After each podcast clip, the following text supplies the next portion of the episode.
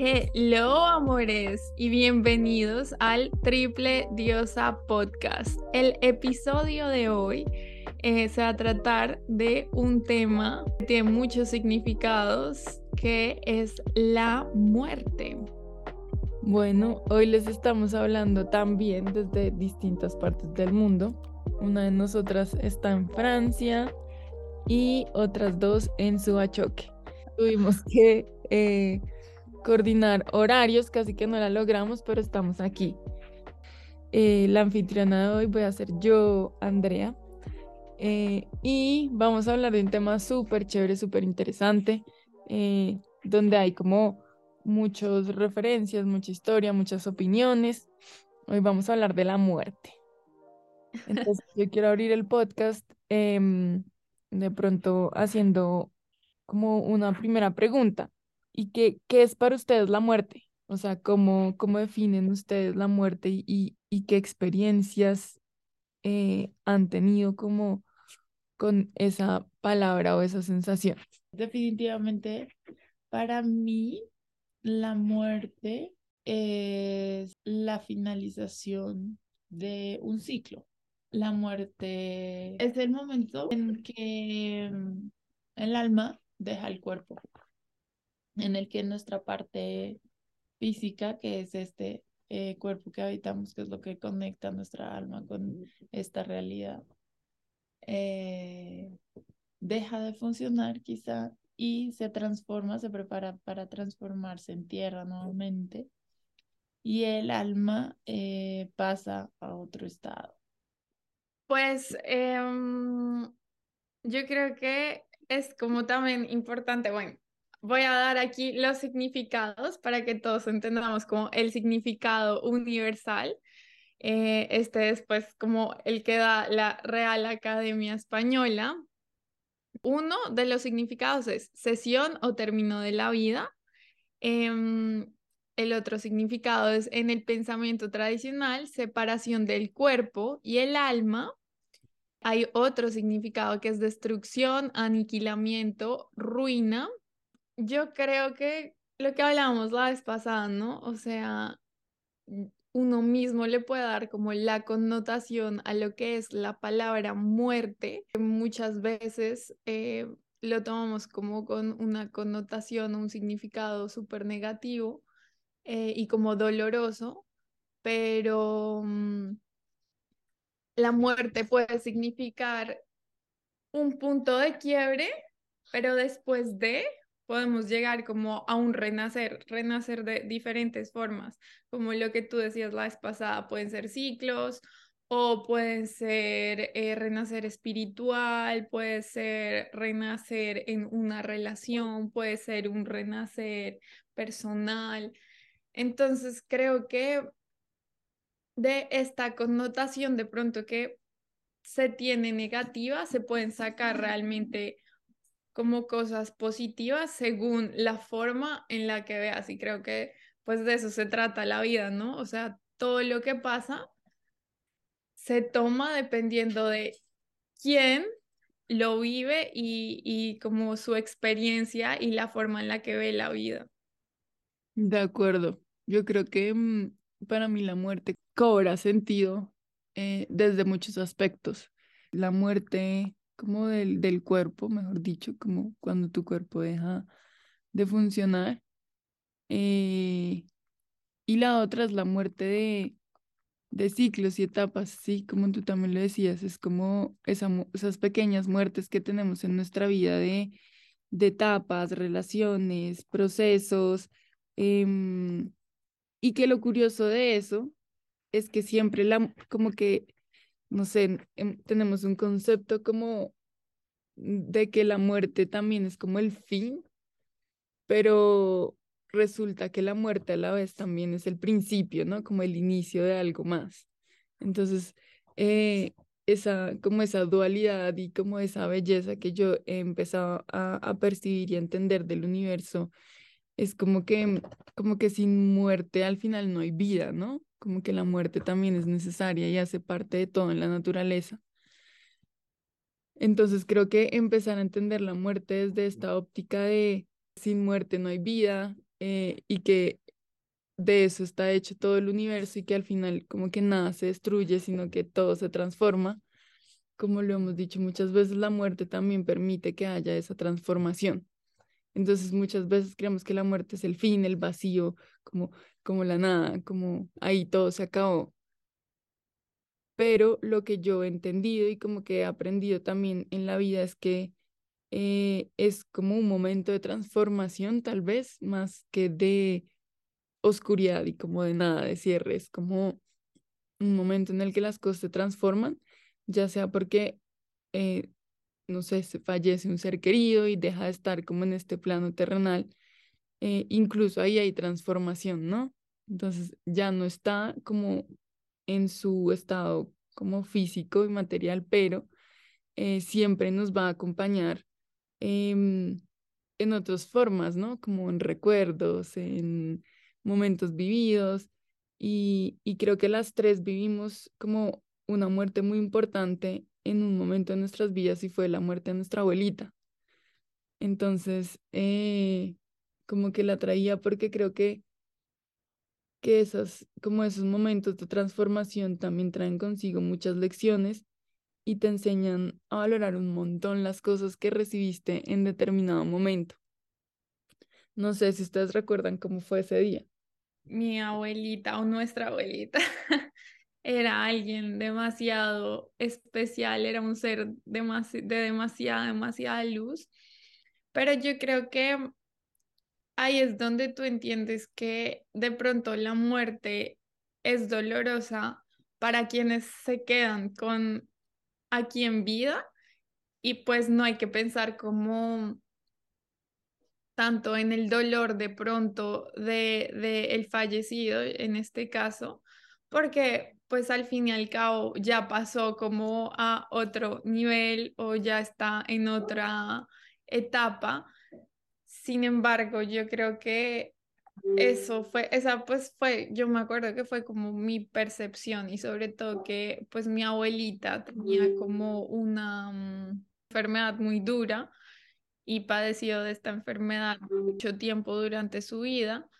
Entonces, creo que ella descansó y creo que eso para mí, para todas, fue un descanso también, de cierto modo, como ver que ya no sufre una persona y que ya está como descansando en paz porque sabes que fue un ser de luz que tuvo que pasar cosas muy duras, pero que nos enseñó mucho en la vida y lo que es como resiliencia, fortaleza, eso es como lo bonito, ¿no? Y, y, creo que ahí viene otra cosa importante de la muerte, que es como el legado que tú dejas después de, ¿no? Cuando es muerte física, creo que lo importante es como darse uno cuenta un poquito de, puede que tú hoy estés, pero mañana no, y por eso es importante trabajar en el legado que quieres dejar y como en, en, lo que le quieres enseñar a las personas que amas y trabajar como por, por ese, como por esa versión, ¿no? De la mano de eso, eh, siento que pasa igual con cualquier otra eh, cierre de ciclo o muerte en alguna fase de, de la experiencia, que viene a ser estos apegos que tenemos hacia las diferentes situaciones y cuando nos apegamos mucho nos rehusamos a divorciarnos de nuestra pareja, nos rehusamos a entender que nuestro hijo tuvo que ir a la universidad, eh, nos rehusamos a mm, cambiar de casa y es ese mismo apego, siento que sí, a otro ser humano que nos abandona y desde ahí, cuando dejamos al ego expresarse mucho más, pues viene el dolor y el sufrimiento, pero por eso es que acostumbramos a que nuestros eh, funerales sean un poco tristes, eh, oscuros.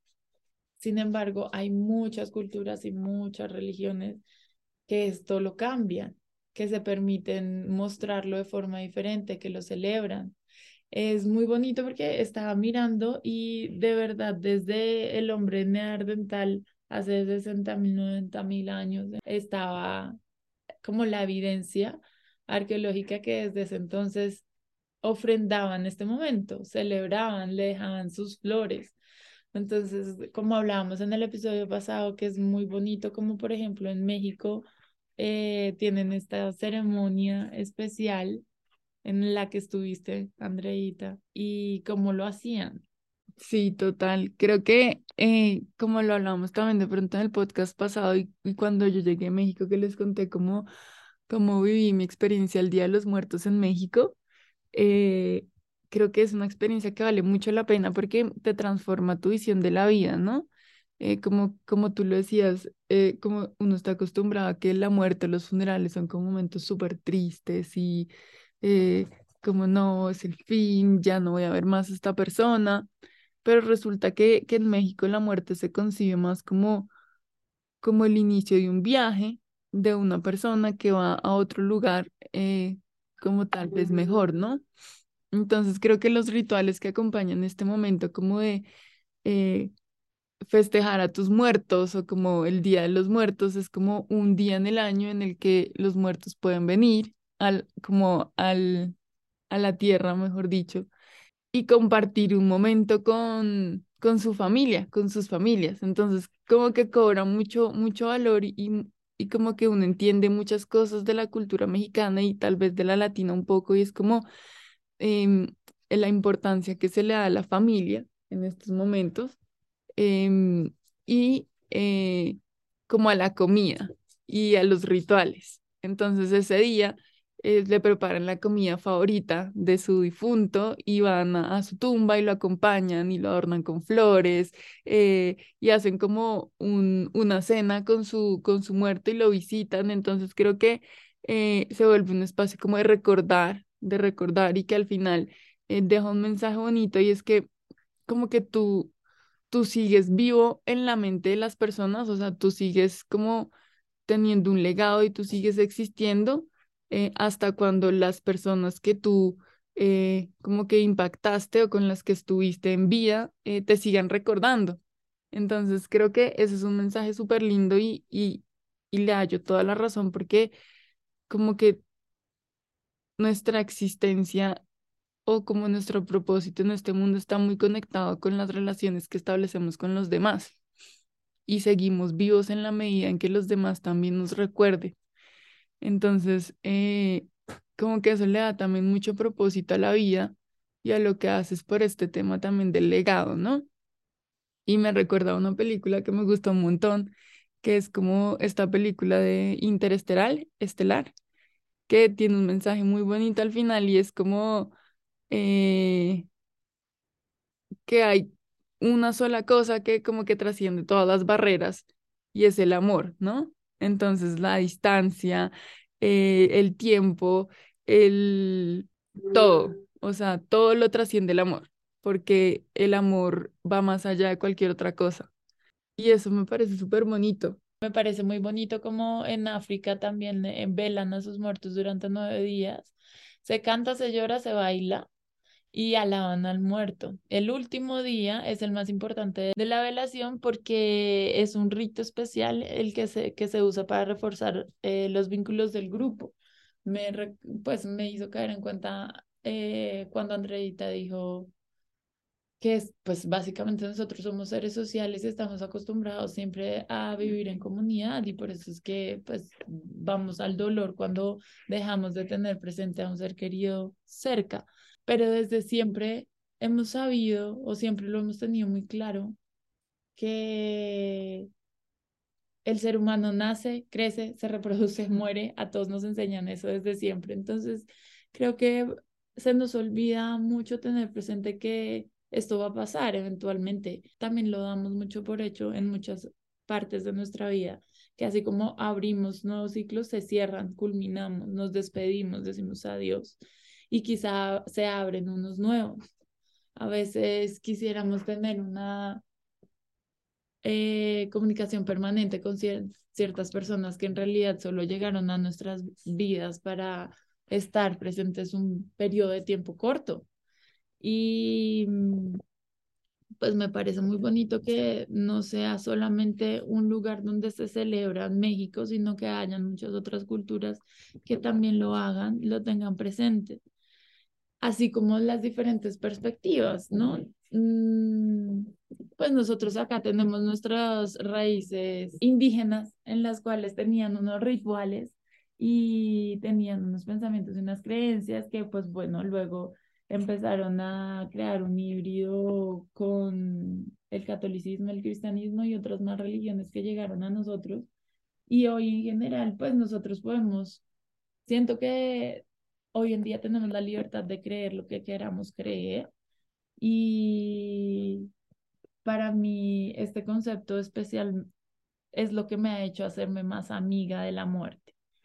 Ayer estaba viendo una entrevista de este autor, eh, Juan Pablo Beca, de su libro Conversemos sobre la muerte, y me pareció muy bonito como él en su libro intenta mostrarle a las personas que la muerte puede ser algo bonito si lo queremos ver desde ahí. En general, la muerte es un único estado, ¿no? Es ese momento en el que dejo de estar vivo y por qué no empezar a hacer las paces o reconciliarnos un poquito más con el tema.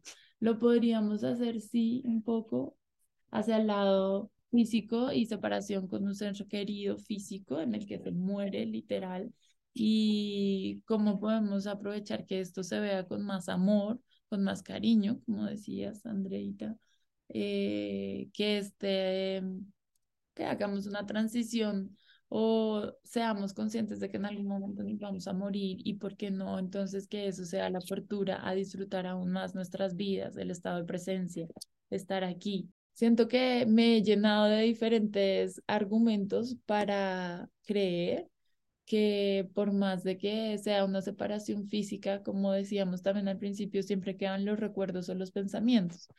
Eh, y siento que lo más, la experiencia que nos lo enseñó de la forma más hermosa fue la de mi abuela, porque eh, siempre la tenemos presente en nosotras. Incluso nos identificamos mucho el ser de nosotras con muchas cosas que ella también hacía, nos enseñó y nos dejó.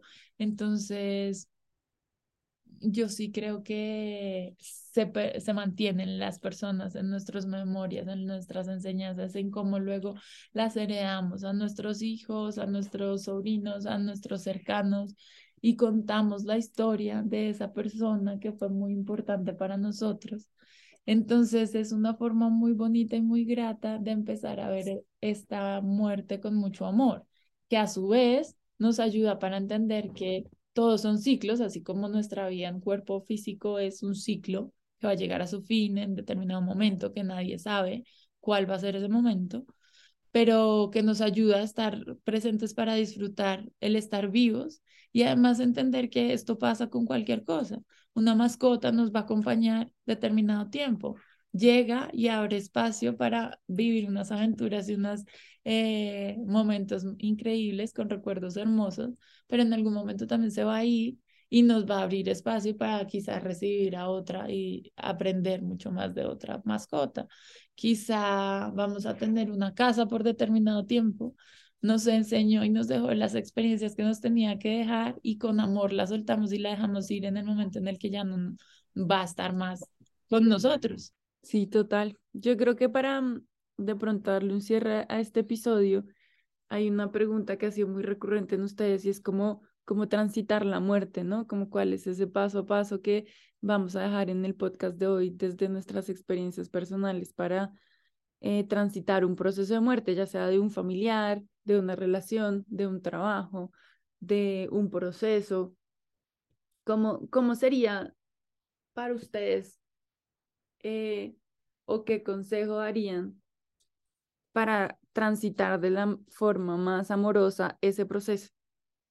Bueno, para mí definitivamente eh, siento que es, pues, como siempre se los he dicho, y creo que es algo que nace de nosotras tres, es vivirlo desde la empatía, desde la empatía profunda.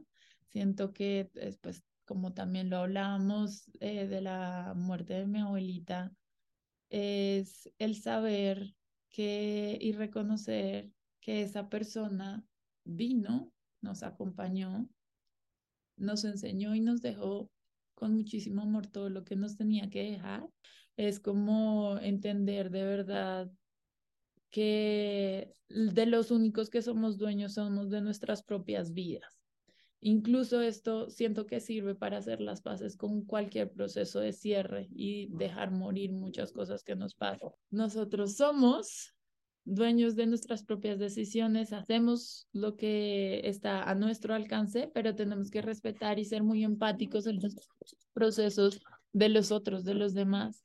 Entonces, sabíamos que mi abuelita estaba pasando por un proceso doloroso físico y ya mental, porque conocíamos esa faceta de ella en la que era alegre, le gustaba bailar, le gustaba cantar y ya al final no podía hacer nada de las cosas que le gustaban. Entonces nosotras desde mucha, del lugar muy amoroso, entendimos que era su decisión abandonarnos porque ya no podía estar como le gustaba estar.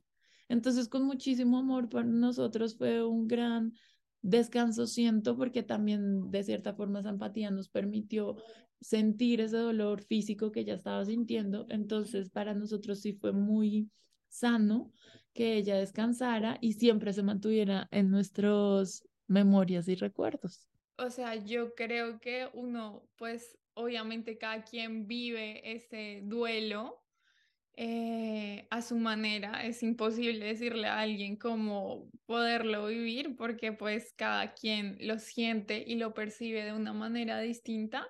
Obviamente sí creo que debe ir todo lo, o sea, todo súper conectado a lo que decía Eriquita y era como que todo el sentimiento que te nazca sea desde el amor y percibir esa persona como el legado que te dejó, el mejor legado que te dejó de ella.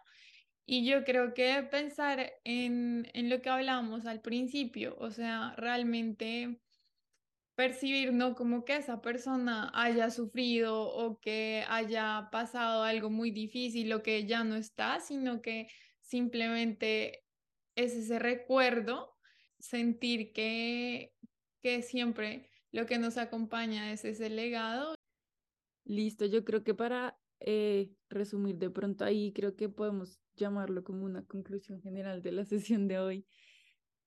Es em, que tal vez sí no existe como un paso a paso, una ruta, porque como que ese tipo de sucesos se transitan desde, pues desde las perspectivas, experiencias de cada ser humano, pero creo que algo muy bonito que se puede hacer es siempre transformar ese dolor en gratitud, ¿no? Como en en agradecimiento y en entender que es parte de un ciclo natural de la vida eh, y seguir adelante con mucho amor y con mucho agradecimiento por haber tenido la oportunidad de vivir lo que se vio o de haber conocido a la persona que se conoció em, y pues entender que más adelante vendrán más cosas.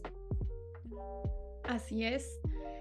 Así que bueno, amores, esperemos que les haya gustado el episodio de hoy, que si alguno está pasando por un momento de duelo, ya sea físico o personal, cierre de ciclos, em, no hay nada mejor que se pueda entender desde el amor.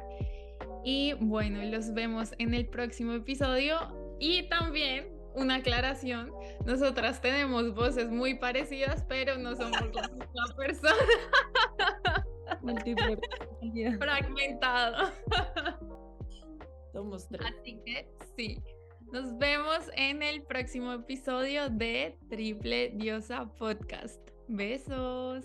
Bye. Bye.